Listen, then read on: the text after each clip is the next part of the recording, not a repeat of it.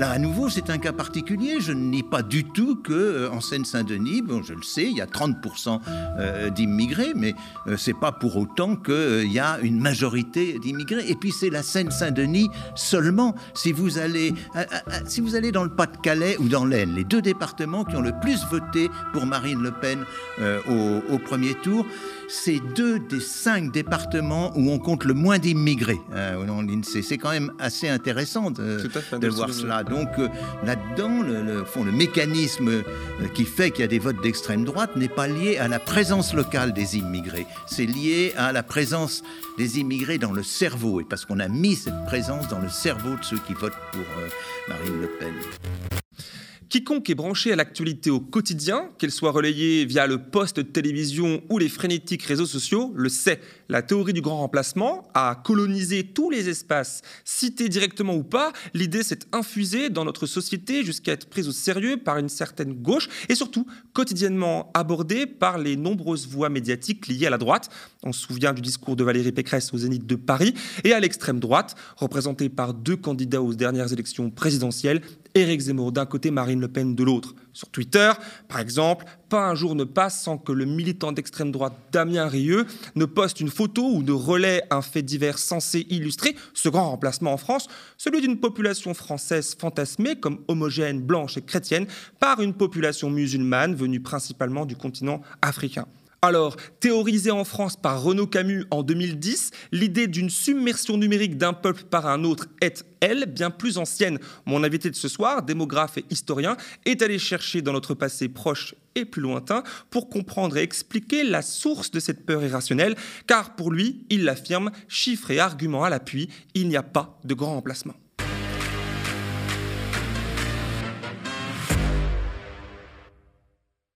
Bonsoir, Hervé Lebras. Bonsoir. Merci, d'abord bienvenue, puis merci d'avoir accepté l'invitation ce soir. Ça fait plaisir de vous voir. Alors, il n'y a pas de grand remplacement, c'est le titre de votre essai qu'on voit à l'écran, paru aux éditions Grasset. Euh, une affirmation, une affirmation, c'est pas une question, c'est une affirmation qui vient se heurter au sondage réalisé par l'Institut Harris Interactive d'octobre 2021, vous le citez dans, dans votre ouvrage, qui posait alors la question suivante, je vais la lire, je cite, Certaines personnes parlent du grand remplacement, les populations européennes blanches et chrétiennes étant menacées d'extinction suite à l'immigration musulmane provenant du Maghreb et de l'Afrique noire. La question est celle-ci. Pensez-vous qu'un tel phénomène va se produire en France? Bah, réponse, 61, 61% des personnes interrogées ont répondu oui à ce moment-là. Avant d'aller au fond du sujet ce soir ensemble, tous les deux, est-ce que, qu'est-ce que cette réponse à ce moment-là raconte euh, de la France à cet instant T? À la manière dont est posée cette question... Elle est un peu dirigée. J'aurais peut-être répondu oui, puisqu'on présente ce qui est totalement hypothétique et même faux, comme une hypothèse vraisemblable. À ce moment-là, oui, si ce qu'on présente, vous l'avez lu, euh, lu comme est exact, à ce moment-là, on dit oui, c'est ce qu'on fait un grand nombre de personnes qui ont pris ce qui était dit dans cette question comme argent comptant. Donc, on a affaire dans cette question à une manipulation. Et je trouve que c'est grave parce que c'est pas un, pas l'extrême droite ni la droite qui a posé cette question. C'est une enquête commandée par euh, le, périodique, euh, je crois qu'il paraît toutes les semaines, d'ailleurs hebdomadaire Challenge, qui, est, euh, qui disons, c'est le libéral. C'est libéral centre-gauche, vous voyez, c'est le même groupe que le Nouvel Observateur. Donc ça montre jusqu'où va, euh, fond, euh, cette euh, tentative d'imposer ce thème du grand remplacement. C'est pas simplement l'extrême droite, c'est pas simplement la droite Pécresse que vous avez citée, mais ça va jusqu'au centre et ça explique que 61% des personnes interrogées se soient laissées prendre à ce piège. Alors, le, terme que j'utilisais en début d'infusion dans la société, c'est quelque chose que vous observez dans votre travail, j'imagine. Ça, ça, ça s'est infusé finalement oui, disons, disons, mon travail est moins de, c'est pas un travail de sondeur. Évidemment. donc, euh, euh, plutôt un travail à travers des déclarations euh, ou à travers quelquefois justement le sondage que, que vous citez. Mais mon travail est plutôt de vérifier est-ce qu'il y a un fond de vérité, est-ce qu'il y a un fond de réalité dans ce genre d'affirmation. Bien sûr, on va le voir ce soir. Je rappelle que vous êtes effectivement démographe, mais aussi historien, mais aussi directeur d'études à l'école des hautes études en sciences politiques. Et en sciences sociales. En sciences sociales, en, sciences sociales, pardon, c'est vrai. Et à l'Institut national d'études démographiques, là pour le coup on est dedans. Alors, et auteur aussi d'une cinquantaine d'ouvrages dans lesquels vous abordez mille et un sujets, mais évidemment en lien avec la démographie, mais aussi la France, la politique, comme dans ce bouquin-là. Alors j'aimerais savoir, euh, qu'est-ce qui vous a donné envie et poussé à écrire ce, livre Il n'y a pas de grand remplacement un élément déclencheur? Alors, comment est-ce oui, comment est-ce que, je peux dire en, quelques mots, euh, c'est euh, la décision est venue, mais elle n'est pas venue de moi. C'est-à-dire que au mois de novembre de l'année dernière, le code de Zemmour, le candidat Zemmour, était en train de monter très rapidement et c'était même un moment, fin octobre, où elle était égale à celle de la cote à la cote de Marine Le Pen. Et donc, euh, un, directeur de Grasset, qui est Olivier Nora, a décidé de, faire un contre-feu. Donc il a demandé, il m'a demandé, puis il a demandé à Laurent Joly, qui est un historien euh, concernant la question de Pétain et les Juifs, il nous a demandé de faire un contre-feu, d'essayer d'examiner euh, à tête reposée euh, quelles étaient d'un côté l'affirmation que Pétain avait aidé les Juifs et de l'autre côté l'affirmation qu'il y aurait un grand remplacement. Et donc à ce moment-là, j'avais déjà travaillé sur ces questions, j'avais déjà publié un chapitre d'ouvrage qui euh, examinait, mais qui était un peu technique, qui examinait l'impossibilité de ce grand remplacement d'un point de vue démographique, étant donné tout ce qu'on connaît, euh, non seulement de l'immigration, mais des descendants d'immigrés. Mais là, euh, avec ce matériel-là, ça m'a permis de pousser plus loin et de faire ce livre assez rapidement d'ailleurs. Oui, c'était ça, effectivement. Alors, on, va, on va en parler plus, plus intensément dans les prochaines minutes. Alors, les premiers chapitres de votre livre, dans ces premiers, d'ailleurs dès son titre, qui ne laisse pas de doute sur l'objectif du livre, on a l'impression que l'objectif principal est d'atomiser, le terme qui m'est venu à l'esprit à ce moment-là, l'idée reçue du grand remplacement avec des arguments purement chiffrés, d'abord, hein, pas uniquement, mais euh, en commencement du, bouquin. Alors pourquoi les chiffres sont-ils pour vous si importants, je me fais un peu, l'avocat du diable évidemment, euh, quand on sait que ben, ces, mêmes chiffres, on le voit sur le, le terrain du chômage, mais si un peu partout, sont si malléables finalement? Pourquoi les chiffres sont si importants malgré tout? Alors d'abord, je vais vous contredire un tout ah, petit peu. On est là aussi pour ça. C'est au contraire euh, à la fin de l'ouvrage. C'est-à-dire, l'ouvrage est en trois parties. C'est un mhm. assez petit ouvrage, j'espère qu'il est lisible. Il Justement, pour le rendre lisible, la première les chiffres n'arrivent que dans la troisième partie. Dans la première partie... Il y a un récit, euh, on va y venir avec Jean Dans la première partie, oui, il y a des... Euh, non pas des chiffres, il y a la manière dont on fabrique les chiffres dans la première partie. Mais disons que la première partie, c'est pourquoi, comment ce terme est-il apparu? La manière dont je procède est celle, je me s'inspire d'un philosophe et un grand philosophe et linguiste, Jean-Pierre Fay, qui a mhm. écrit un livre remarquable qui s'appelle Le langage totalitaire, où il a regardé comment le thème national-socialisme était apparu et était devenu un slogan. Parce que pour moi, essentiellement, euh, le grand remplacement, c'est un slogan. Et donc, j'ai Jean-Pierre Fay a regardé euh, dans la République de Weimar comment tout ça s'était noué avec de longues discussions, avec des approximations, et puis c'est arrivé et le, thème le terme s'est imposé. De la même manière, j'ai cherché historiquement qu'est-ce qui avait précédé, comment est-on arrivé à souder euh, le terme grand, le terme remplacement, et ceci à propos des migrations. Et bon, je ne vais pas entrer dans le détail, mais j'ai trouvé des pistes qui remontent aux années 60 et notamment à l'ouvrage d'un romancier euh, qui est euh, qui qui s'appelle l'ouvrage, le titre de l'ouvrage, c'est euh, Le camp des saints, et qui décrit euh, une, euh, une, arrivée massive de 1 million d'Indiens faméliques euh, sur euh, les côtes varoises à côté de Saint-Tropez. Effectivement, alors quand je vous disais les chiffres, effectivement, vous, vous ouvrez sur un chiffre, celui que je, que, avec lequel j'ouvre aussi euh, cette, cette, émission, enfin, moins cette seconde partie, les 61% des Français. On, part de, finalement de chiffres, puisqu'on ne peut pas finalement être dans la, dans la tête de tout le monde, être présent partout dans toutes les classes de la société pour comprendre réellement, donc on est obligé de prendre des chiffres, mais effectivement, très rapidement, on arrive sur, sur l'exemple de ce roman, et il m'a beaucoup impacté, alors je ne le connaissais pas, et je vais en un petit passage parce que c'est quand même assez impressionnant, puisque vous, vous l'ouvrez presque, hein, votre récit à vous, avec celui-ci. Alors, un, peu pour le démonter juste, juste après, alors je vais vous lire un petit extrait. Le récit du camp des saints de Raspail, vous dites, lui, est excessif, et on n'est pas à l'intérieur qu'il y a une, sur la côte d'Azur 100, 100 bateaux d'un coup qui débarquent, rouillés avec une odeur de latrine, chargés chacun d'une dizaine de milliers d'individus entassés par couches humaines dans les cales et sur les ponts. Ils ont quitté six semaines plus tôt Calcutta, donc en Inde, sur les bords du, du Gange. La description de la foule n'est pas tendre. Elle grouille, colonie de fourmis, voire de microbes, épouvantables armées, millions de sauvages gesticulants.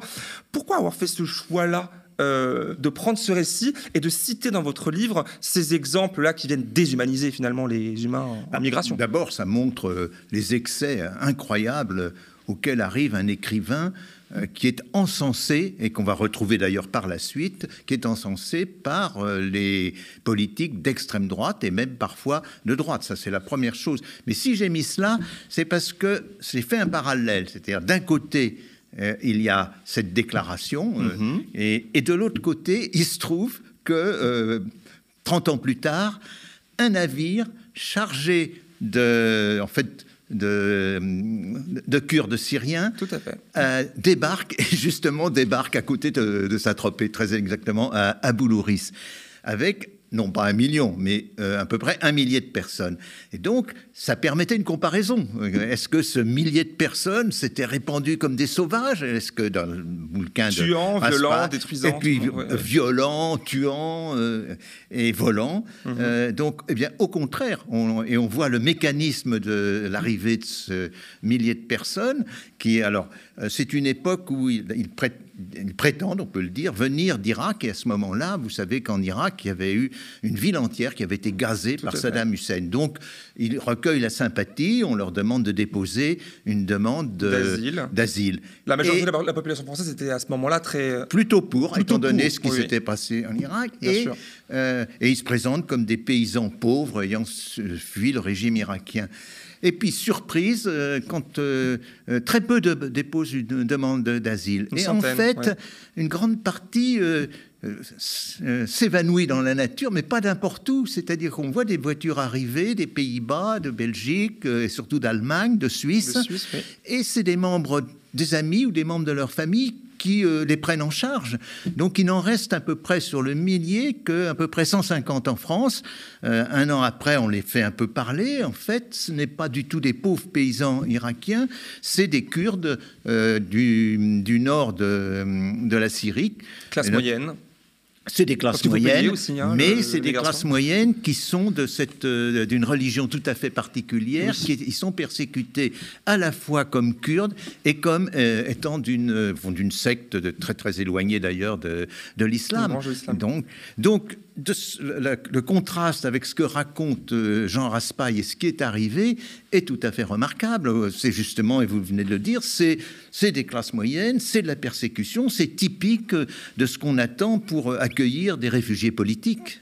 Et là, dans votre récit, vous faites le parallèle pour démontrer, pour un peu casser euh, ce qu'on prédisait, du moins ce que ces personnes prédisaient, voyez comment ça pourrait arriver. Finalement, non. Et surtout, l'humanité est là. Pour, pour, casser, et surtout pour dire, voilà, il y a une fiction d'un côté, Bien sûr. et puis il y a une réalité de l'autre. Et presque toujours, ce que je cherche, c'est à opposer même pas simplement fiction à réalité, mais à opposer le ressenti aux faits. Et vous êtes allé encore plus loin pour tenter de comprendre les racines de cette peur d'être grand remplacé, parce qu'elle existe cette peur-là, on va y venir un peu plus tard. Vous êtes allé jusqu'en 1870, année de grande défaite euh, militaire française face à ce qui n'était pas encore l'Allemagne. Euh, comment vous faites le lien cette fois-ci entre cette période-là de l'histoire de France, d'Europe, on peut le dire aussi, et la théorie du grand remplacement aujourd'hui? Parce que dès cette époque euh, s'expriment des craintes qui sont en fait liées à la défaite euh, de 1870, qui était un choc terrible. la France estimait être euh, le pays avec la Russie de l'époque le plus puissant d'Europe, et d'un seul coup, elle est quand même défaite et défaite platement par par la Prusse, qui à l'époque c'est pas l'Allemagne, c'est une c'est plus c'est un pays qui est moins important, et donc se développe une angoisse de, de l'invasion. Et cette cette angoisse-là va d'ailleurs rejaillir sur tout ce qui est migration à partir de la fin du 19e euh, siècle. Donc là-dedans s'installe l'idée qui n'est pas, euh, je reviendrai sans doute, qui n'est pas l'idée du grand remplacement, mais l'idée que cette invasion, au fond, est d'ailleurs peu assimilable, que les, ceux qui arrivent en France restent euh, des fidèles du pays où ils sont, et si ce pays est un pays qui nous est hostile, pas très très acquis, à ce moment-là, ils prendront la cause de ce pays contre nous. Alors justement, cette peur, euh, on le voit là, euh, on le voit encore plus, j'invite les gens à, aller lire le, livre, est donc ancienne, elle n'est pas, elle n'est pas née avec Camus. Euh, hier, on parlait, vous le disiez à l'instant, d'invasion, aujourd'hui de remplacement, les mots changent, on le voit, mais est-ce qu'ils sont aussi... Est-ce que, est que, les mots qui changent, là on parle du coup, je dis d'invasion à remplacement, est-ce que ce qu'ils représentent, ce qu'ils indiquent, là aussi il y a une évolution? C'est même pas qui change. Et c'est le succès du rang. Je tente de montrer dans le livre, et là c'est au fond un peu plus abstrait. C'est euh, pourquoi y a-t-il un succès de ce grand remplacement par rapport à invasion ou submersion que par exemple Marine Le Pen avait tenté un peu plus tôt. Et je crois que ça traduit un changement très important. C'est-à-dire que euh, la peur de l'invasion, elle est bâtie presque rationnellement. C'est-à-dire on part du fait qu'il y a des différences de fécondité importantes, donc ça entraîne des migrations. Encore maintenant, on se met à craindre les migrations africaines. Et puis, ces migrations devenant de plus en plus importantes, à ce moment-là, euh, on est débordé. Et donc, on peut dire, en bout de parcours, il y a un remplacement. La force du grand remplacement, c'est pas de le mettre en bout de parcours, c'est de le mettre au premier, c'est la première chose. C'est l'idée première, c'est vraiment. C'est l'idée première, c'est-à-dire qu'au lieu de partir du passé, on part du futur. Et c'est ça, c'est une très grande force. Euh, et d'ailleurs, euh, Renaud Camus, l'apôtre du grand remplacement, quand on lui dit mais définissez-le, il dit il n'y a pas à le définir, il est une évidence. Ça, c'est d'ailleurs une réponse absolument typique mhm. de, au fond des, régimes totalitaires, c'est-à-dire toujours les choses sont des évidences. On les pose comme évidence, c'est-à-dire ce n'est pas discutable, et ensuite seulement, euh, eh bien, on regarde comment faire pour, euh, au fond, euh, négocier, mhm. négocier cette évidence. C'est une évidence qui est même une racine extrêmement ancienne. J'aurais pu le mettre dans dans l'ouvrage, mais ça l'aurait entraîné plus loin. C'est une évidence qui s'appelle, qui a un mot savant qui s'appelle l'eschatologie, c'est-à-dire c'est-à-dire que jusqu'à pratiquement jusqu'à la Révolution française, l'Europe a vécu, la chrétienté a vécu dans l'idée du jugement dernier. Le jugement dernier était posé comme une évidence, et donc il fallait s'adapter pour aller vers ce jugement dernier. Il y a des très grands travaux historiques, notamment un historien, un grand historien allemand, a écrit un livre qui s'appelle Le futur passé, où il montre que on est venu pendant des siècles buter contre cette évidence, et que c'est seulement au moment, au fond, à l'époque des Lumières et surtout de la Révolution française, qu'on a ouvert l'avenir.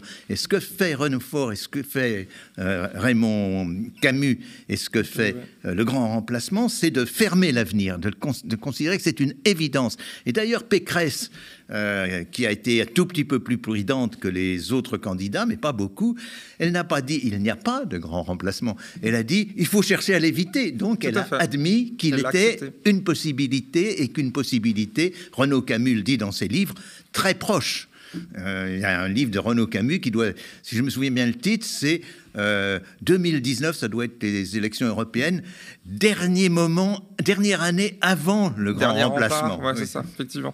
Et vous en avez peut-être juste pour donner un exemple de ça.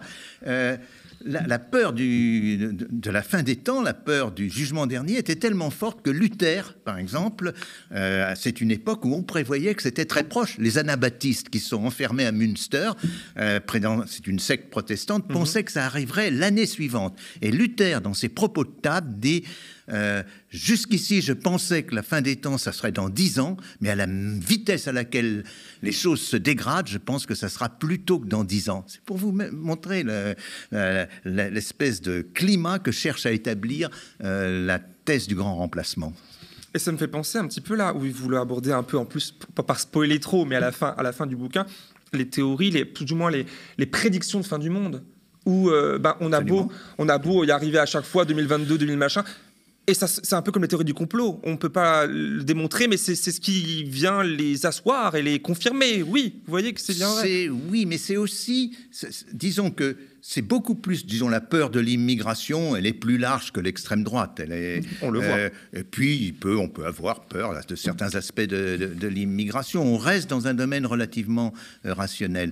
Mais se projeter vers, euh, dans le futur, on entre cette fois-là dans un type de régime totalitaire, parce que, au fond, le régime hitlérien, qu'est-ce qu'il disait? Il disait, voilà, on s'installe dans le Reich de Milan, autrement dit, il projetait. Oui, fait, il projetait euh, ouais. Même chose pour, euh, il faut bien le dire, le régime soviétique, qui projetait dans le communisme, c'était euh, la fin de la lutte des classes. C'était peut-être c'était tout à fait positif par rapport au régime nazi, mais enfin, c'est Ouais. aussi se mettre, poser une fin des temps, une fin des temps qui est soit la fin de la lutte des classes, soit euh, ce fameux Reich de Milan. Donc cette, tendance de poser le futur par rapport au passé est une véritable tendance totalitaire.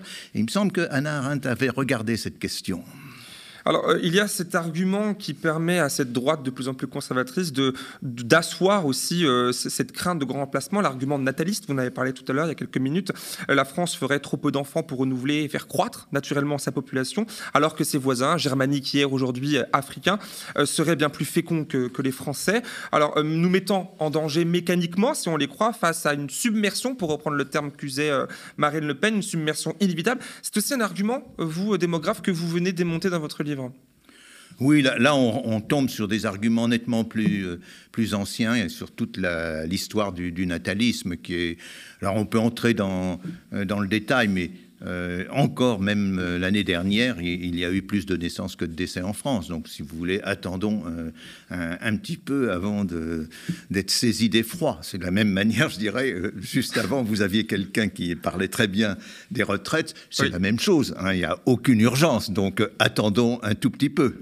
On n'est pas pressé. Alors, pourtant, aujourd'hui, cet argument nataliste, on, le- on le retrouve, hein, de relancer la natalité. J'entends bien franco-français, sous-entendu blanche. Enfin, vous voyez un peu le, le- le sous-entendu dans les, dans les rangs de la droite type LR. Il y a quelques jours, mon jeune invité, aujourd'hui porte-parole du Parti Les Républicains, je ne sais pas si vous connaissez Guilhem Carayon, euh, mettait le sujet de la natalité au-dessus. On parlait de la, de la retraite à ce moment-là. C'était un débat au-dessus de, celui euh, de l'âge de départ à la retraite qui fait débat en ce moment. Je vous propose de l'écouter.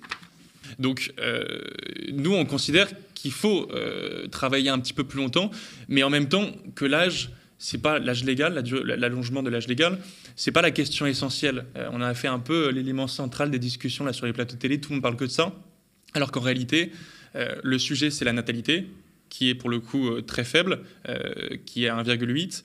Euh, la plus faible d'Europe. L'immigration vient aussi, parf- vient aussi euh, combler ce genre de choses. Ouais, moi je considère que c'est pas à l'immigration de combler euh, les problèmes de natalité qu'on a. Enfin, on serait le seul pays à raisonner comme ça. et Ah, on ne serait pas le seul, au contraire, non, non. En tout Tous cas, les pays pensent comme ça. hein. En tout cas, c'est pas ma vision du tout.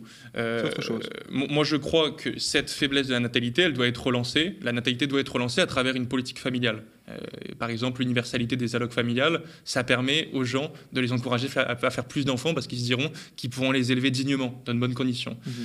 Je vous ai vu réagir là euh, Oui, beaucoup. là, là, bah, trois choses. D'abord, euh, ce que dit euh, ce jeune homme, c'est que. Porte-parole des Républicains aujourd'hui et, et, euh, vice-président du parti. Alors, première chose, est-ce que ça a un impact sur les retraites?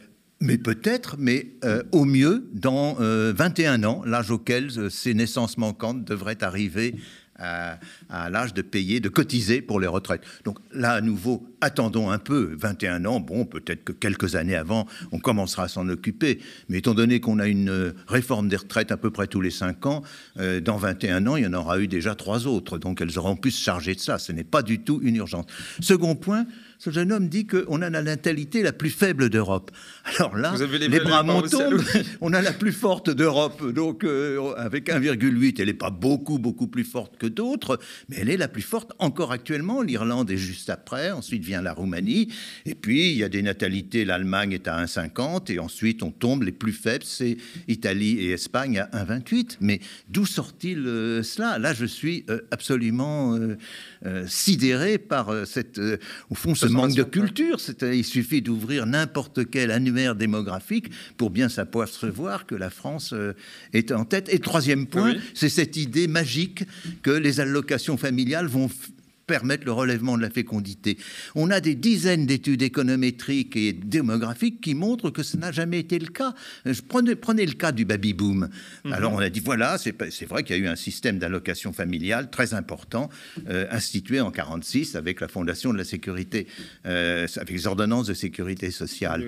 Mais les pays qui n'ont euh, introduit aucune allocation familiale, comme par exemple les États-Unis, ont eu un relèvement de la fécondité plus fort que la France. Leur baby-boom mais même tellement fort que quand ils parlent d'une autre, ils disent c'est un baby boomlet, un petit baby boom.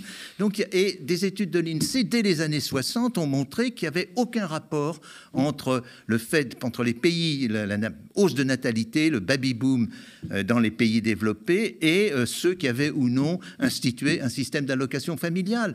Le, le mieux qu'on puisse dire, que disent les études économétriques, c'est que si on regarde les rôles des allocations familiales, grosso modo, dans le passé, ça peut-être permis euh, d'avoir 0,1 enfant de plus. Donc on passerait de 1,8 à 1,9. Mais étant donné qu'il pense que c'est, ce monsieur pense que c'est le plus, chiffre le plus bas, ça restera parmi les plus bas. Hein. C'est dans son esprit. Voilà, c'est ça. Mais dans son esprit, les plus, bas. Mais il y a aussi une chose qui est intéressante dans cet extrait-là, en plus de ce que vous avez soulevé, c'est cette euh, euh, volonté de non, l'immigration ne doit pas entrer dans l'équation, dans la mixité sociale, une mixité même de la population démographiquement parlant. et du coup, ça me fait poser une question que j'imagine les gens de droite qui pourraient nous regarder se posent. Est-ce qu'on peut échapper à cette mixité ethnique, comme le voudrait une partie de la droite, comme on le voit, sans tomber dans un projet euh, néofasciste?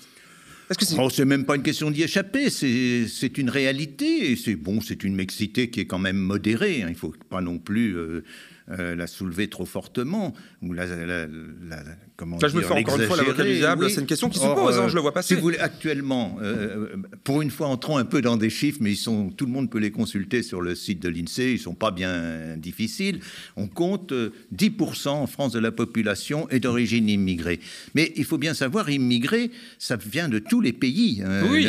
disons, sur ces 10%, à peu près la moitié vient des pays d'Afrique et, et du tiers monde, euh, et puis l'autre moitié vient d'Europe, euh, et peut-être que d'ailleurs euh, il faut compter hors du tiers-monde la, Chine actuellement. Donc c'est moitié, à peu près moitié, et puis on sait combien il y a, et là le point est important, combien il y a ce que l'INSEE appelle des descendants d'immigrés l'INSEE appelle descendant d'immigrés une personne dont, c'est pas une question d'âge, au moins un des parents est immigré. Mais c'est là, la nuance est extrêmement importante parce que quand on regarde les chiffres de l'INSEE, la moitié des descendants d'immigrés viennent de familles mixtes, de couples mixtes, l'autre moitié de couples de deux immigrés. Et c'est une particularité, je dirais d'ailleurs, de la France par rapport aux, aux États-Unis notamment, c'est qu'il y a un mélange rapidement qui s'opère. Oui, on, le voit. Jean même d'ailleurs, l'exemple parfait. Vous voyez, je vous l'apprends. Ma mère est française. Mais vous savez, ce mélange fait, fait, suite à un autre mélange. il y a un siècle, euh, c'est les provinces françaises qui se sont euh, mélangées. Donc euh, là-dedans, c'est tout à fait naturel dans une population qui, qui se développe.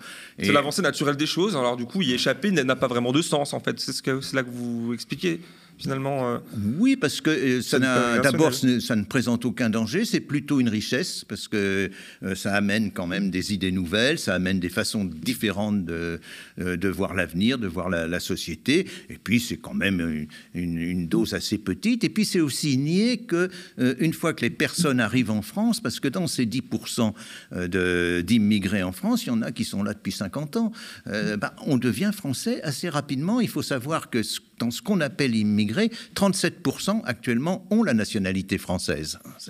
C'est un chiffre aussi important. Alors, quelque part, je me posais aussi en préparant l'émission un peu cette question. Euh, est-ce que cette peur-là, qui est peut-être plus française que allemande, vous, dans, votre livre, vous le, vous le dites, que dans les débats publics, ça fait moins partie du débat, euh, d'être envahi, d'être remplacé, d'être colonisé, euh, ne réside pas dans le simple fait que ben, question de colonisation, la France s'y connaît dans un, dans un, rayon assez large. Oui, ça peut jouer. L'Allemagne a eu des colonies, mais avant la guerre de, de 14. C'est aussi que euh, être français et être euh, allemand, ça ne se définit pas de la même manière. Pour un Allemand, être allemand, c'est parler allemand. Et d'ailleurs, c'est quand euh, des immigrés arrivent en, Allemagne, la première chose que l'on fait, ce qui est encore actuellement même le cas avec les Ukrainiens, on les met vraiment à l'école, c'est-à-dire il faut qu'ils sortent de cet enseignement en parlant bien euh, allemand. Et à partir du moment où ils parlent bien allemand, ils sont allemands. Parce que l'unité allemande s'est faite sur ce principe. Si les Allemands ont annexé euh, l'Alsace et la Lorraine en 1870, c'est parce que euh, ils estimaient que le dialecte, et pas à tort, que le dialecte alsacien est un dialecte germanique, c'est un dialecte issu de, de l'allemand. En France, on a une notion tout à fait différente. On a une notion régalienne, si vous voulez, c'est-à-dire que euh, c'est euh, le, fait l'appartenance à la France, comme l'a dit Renan, c'est euh, une prière de tous les jours, c'est une manifestation de, de, tous les jours, ce qui est très difficile à prouver et qui permet tous les excès.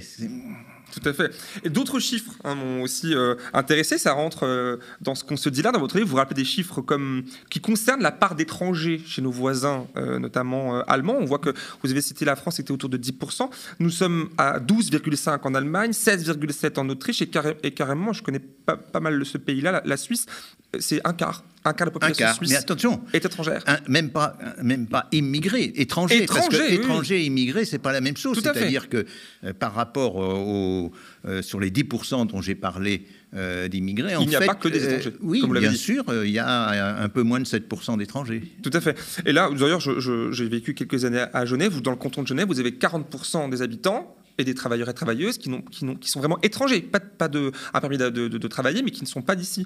Euh, du coup, on peut se demander, est-ce qu'on retrouve cette théorie, cette peur d'être grand remplacé ailleurs dans d'autres pays que nous, on peut imaginer qu'en Suisse, un quart des étrangers, il y a une, peur similaire à la nôtre, enfin du moins à, ce qu'on peut retrouver en France. Est-ce que ça, ça se manifeste aussi ailleurs, ou alors c'est typiquement... Euh, c'est bon. Euh, disons, mon travail, c'est vraiment un travail. Euh, j'ai tenté de faire un travail de fond sur la France. Donc, euh, de vous avez pas jeté un petit coup d'œil J'ai lu l'ensemble de la prose de Monsieur Renaud Camus, qui est très répétitive. Vous avez jusqu'au bout. J'ai ensuite discuté dans la troisième partie des questions plus dont on vient un peu de parler d'ailleurs, des questions de chiffres. Mais pour le reste, je sais, j'ai des idées euh, et j'ai des informations, mais euh, ça sera plus difficile pour moi euh, d'en parler. Je peux simplement dire que la France a souvent eu un rôle moteur. Il ne faut pas sous-estimer cela, c'est que notamment les textes de l'extrême droite française mhm. sont souvent et traduits aux États-Unis où ils jouissent d'un certain succès et où ils sont donnés en référence par des gens comme Steve Bannon, par exemple. Et euh, ils ont inspiré, comme vous le savez, des terroristes du monde entier. ils ont inspiré la personne qui a commis ce massacre en Nouvelle-Zélande, qui a, dans son manifeste parle du grand remplacement. Ils ont inspiré euh, le Norvégien qui a fait ce massacre dans une île. Donc euh, ça se répand dans, dans, le monde, mais ça se répand vraiment dans les milieux les plus extrêmes. ce qui était un un peu plus grave en France, et pour moi qui a été un, révélateur, c'est quand j'ai vu que les cinq candidats, lors de leur débat, les cinq candidats à euh, à devenir euh, le candidat unique de la droite euh, à l'élection, la dernière élection présidentielle, les cinq ont dit qu'ils y croyaient. Cette fois-là, c'était la droite. C'était quand même, je trouve, quelque chose de grave. Alors qu'à l'étranger, c'est beaucoup plus limité. C'est vraiment un cercle très petit. Vous parliez de la Suisse, Bleurer, qui est l'équivalent de Le Pen en, Suisse, avec, bon, il faut faire des nuances, l'UDC, ne parle pas de, de cette question. Il est anti-immigré au point de déposer ou de susciter des, ce qu'on appelle des votations ensuite, qui sont des référendums euh, anti-immigration. Certaines fois ça marche, par exemple celui qui interdit la construction des minarets, d'autres fois ça rate. Euh, bon, là, la, situation est à peu près étale, mais il n'y a pas cette peur en, Suisse, alors que, comme vous l'avez rappelé, il y a 25% d'étrangers en Suisse. Tout à fait. Alors le sujet, on le voit, on s'approche doucement vers la fin de notre entretien, mais on voit que ce sujet est complexe, en fait, puisque comme il draine le racisme et évidemment euh, un spectre de lecture qui peut, euh, qu'on peut qualifier euh, d'irrationnel. Je ne sais pas si ce terme vous va. Finalement, est-ce qu'une peur est, forcément irrationnelle? On le voit pas forcément, puisqu'elle prend racine dans des choses qui peuvent être je vais peut-être là. Dites-moi. Oui, je vais faire un, petit point là-dessus. C'est que cette peur n'est pas irrationnelle. Cette peur, elle est. c'est une caractéristique d'ailleurs de, de l'extrême droite et d'une partie de la droite. C'est de prendre un cas particulier et, de le transformer en cas général. C'est une mécanique spéciale. Il y a un exemple, je vais juste en dire un mot. Il y a un exemple dans mon livre euh, qui est une citation de Renaud Camus où il dit qu'un de ses amis euh, euh, s'est retrouvé à 6 heures du soir sur un quai de la station Châtelet, seul blanc. Exactement. Donc, qu'est-ce qu'on fait pour répondre à cela? Euh, Eh bien, je suis allé à 6 heures du soir à la station Châtelet, un certain nombre de fois, 25 fois, et j'ai compté, alors à vue d'œil, ce qui ne me paraissait pas blanc. Alors, ça pouvait être euh, asiatique, ça pouvait être. Euh, des noms blancs. Voilà. Des, voilà, des noms blancs, alors avec des approximations. Le maximum que j'ai trouvé est 35%, et la moyenne est autour de, de 20%. Donc, là-dedans, la seule chose que je puisse dire, c'est que peut-être que ce monsieur Millet, ami de monsieur Renaud Camus, a une fois par hasard, c'est pas totalement impossible, hein, euh, vu cela, mais que dans la l'immense majorité des cas que représentent déjà les 25 fois où j'ai fait mon test, ça ne marche pas. Et ça, ça veut dire que euh, on oppose des statistiques à un fait particulier, euh, à un, cas tout à fait particulier, qui est celui de ce monsieur. Je ne dis pas du tout que ce monsieur est un menteur.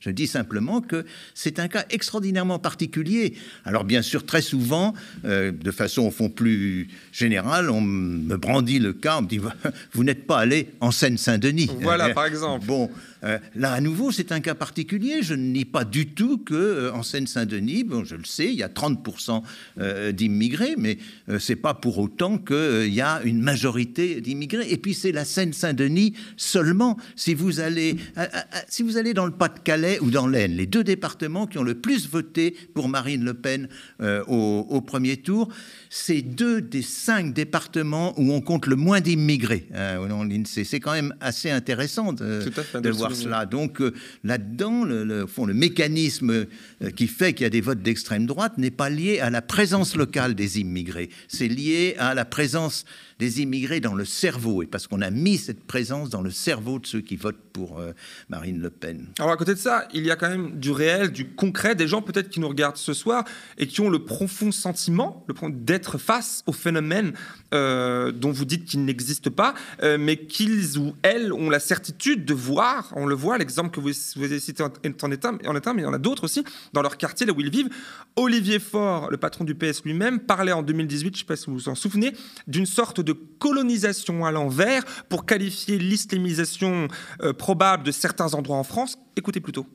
Il existe aujourd'hui des endroits où euh, le fait euh, de ne pas être issu de l'immigration peut poser problème à des gens qui vivent dans ces quartiers et qui peuvent se sentir exclus. Il y a des endroits où il y a des regroupements qui se sont faits génération après génération et qui donnent le sentiment qu'on est dans une forme de colonisation à l'envers, ce que m'a dit un jour une de mes concitoyennes qui euh, me disait, après avoir voté longtemps pour la gauche, qu'elle ne voulait plus voter pour nous parce qu'elle avait le sentiment d'être colonisée.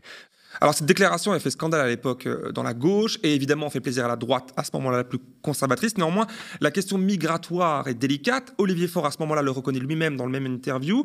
Euh, je le cite, c'est une des questions les plus difficiles aujourd'hui. Nous, et il parle de la gauche à ce moment-là, ou du PS plus précisément, nous avons souvent évité la question pour ne pas avoir à y répondre, dit-il. Alors deux questions pour vous et ce seront mes dernières ce soir, Monsieur Lebras. Comprenez-vous l'inquiétude de certaines personnes quand elles voient, par exemple, la construction d'une mosquée dans leur ville Et que leur dites-vous La question, elle est double. Que leur dites-vous pour les convaincre, ces personnes-là, qu'il n'y a pas de grand remplacement quand, Alors d'abord, euh, vous avez remarqué qu'Olivier Faure a employé une technique d'extrême droite, transposer un fait particulier qu'il a cité en fait, général. Par derrière, il y a un problème, et je ne le nie pas, le dernier chapitre de mon livre est consacré à cela. C'est le problème qui est qualifié par France Stratégie de ségrégation. C'est-à-dire que les immigrés sont beaucoup plus groupés dans certains quartiers. C'est un problème qui est un problème euh, difficile parce qu'ils ne sont pas groupés simplement par rejet, euh, mais ils sont groupés parce que le mécanisme de l'immigration, c'est une immigration par réseau. C'est-à-dire les immigrés rejoignent en général les gens de leur village, de leur ville, de leur quartier, de des de leur famille. est en effet très inégale, quelle que soit l'échelle géographique retenue. C'est ce que vous dites. Donc là, il y a un problème mais c'est un problème de ségrégation. Alors, est-ce que les personnes, comme le prétend M. Faure, euh, est-ce que les personnes qui vivent dans des quartiers où il y a beaucoup d'immigrés le ressentent très mal? Hélas, c'est le contraire, c'est-à-dire prenez le, le, cas le pire justement, mais je peux le généraliser à la France entière, mais le cas le pire qui est souvent cité de la Seine-Saint-Denis. la Seine-Saint-Denis, c'est le troisième département qui a le moins voté pour Marine Le Pen euh, au premier tour et aussi euh, au second tour. Donc si ces personnes étaient vraiment à ce point-là incommodées par les mosquées, par euh, les euh, burkini, par euh, tout ce que, par les euh, boucheries halal, eh bien, à ce moment-là, elle le manifesterait dans les urnes. Or, c'est pas du tout elle qui manifeste dans les urnes. ceux qui votent pour Marine Le Pen, c'est ceux qui habitent dans des tout petits villages perdus où il n'y a pas d'immigrés. C'est d'ailleurs là que Marine Le Pen fait sa rentrée d'habitude, un petit village de la Haute-Marne, qui a fait voter à 90% pour elle dès le premier tour. J'ai regardé, je ne me souviens plus de ce petit village, du nom de ce village il est dans mon livre. Et, et quand on regarde dans les statistiques de l'INSEE, il n'y a aucun immigré qui réside dans ce village et il y a j'ai continué à regarder, il n'y a aucun immigré dans les villages voisins. Donc ça, c'est C'est étrange en même temps, on pourrait se dire, euh, est-ce que, est que ce souci, parce qu'il existe, du moins les gens le ressentent, il y a des gens qui le ressentent, des gens qui l'expriment. Bon, c'est un constat. Qu'est-ce qui pourrait expliquer euh, cette disparité que, là, que, que, vous, que, vous, euh, que vous soulevez là? Est-ce que on pourrait imaginer que peut-être les médias ont un rôle dans l'affaire, ou les personnes ne veulent pas, ils voient, ils voient à la télévision ou entendent un discours dont ils ne veulent pas voir leur réalité impactée Non, je pense que c'est une question beaucoup plus difficile. Mais je pense que, euh, mais là c'est plus une hypothèse, ça s'est fabriqué. Je pense qu'au début, effectivement, les immigrés je ne dirais même pas qu'ils sont arrivés, qu'on est allé chercher dans les années euh, fin 60 et début 70, étaient vraiment, ils venaient du fin fond euh, de, de l'Algérie et du Maroc. Souvent, ils étaient illettrés, on les prenait pour cela, et donc vraiment, il y avait un contraste.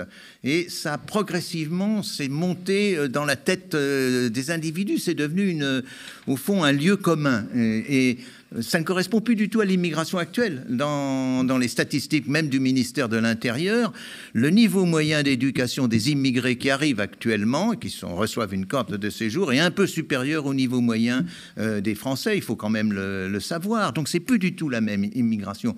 Et dans un, en Seine-Saint-Denis, au fond, les habitants, le mot immigré, ça veut rien dire pour eux. Ça peut être euh, un adjoint de la mairie, ça peut être euh, un chef d'une petite entreprise, ça peut être un SDF, ça peut c'est une catégorie qui n'a pas de sens. Euh, alors que pour une personne qui est dans ce village de la Haute-Marne, euh, il a une représentation pour lui simpliste de, l'immigré. Alors est-ce que c'est fabriqué? Oui, un petit peu par les médias. C'est entretenu par les médias, mais ça s'est progressivement, je dirais, incrusté. Et effectivement, c'est très difficile de lutter contre euh, ce qui est dans le cerveau. C'est beaucoup plus difficile d'essayer de corriger ce qui est dans les faits. Par exemple, éventuellement la ségrégation spatiale, mais ôter quelque chose qui est dans le cerveau, c'est extrêmement difficile et j'ai pas de recette. Pas de recette. En tout cas, merci à vous d'être venu ce soir pour en discuter avec moi.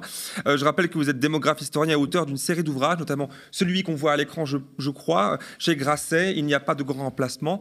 Merci, Monsieur Lebras. Bonne soirée. Ben merci pour vos questions. Avec qui me permettaient de m'exprimer. oui, c'est important. C'était un grand plaisir. Je pense que ça a été apprécié par beaucoup de nos auditeurs.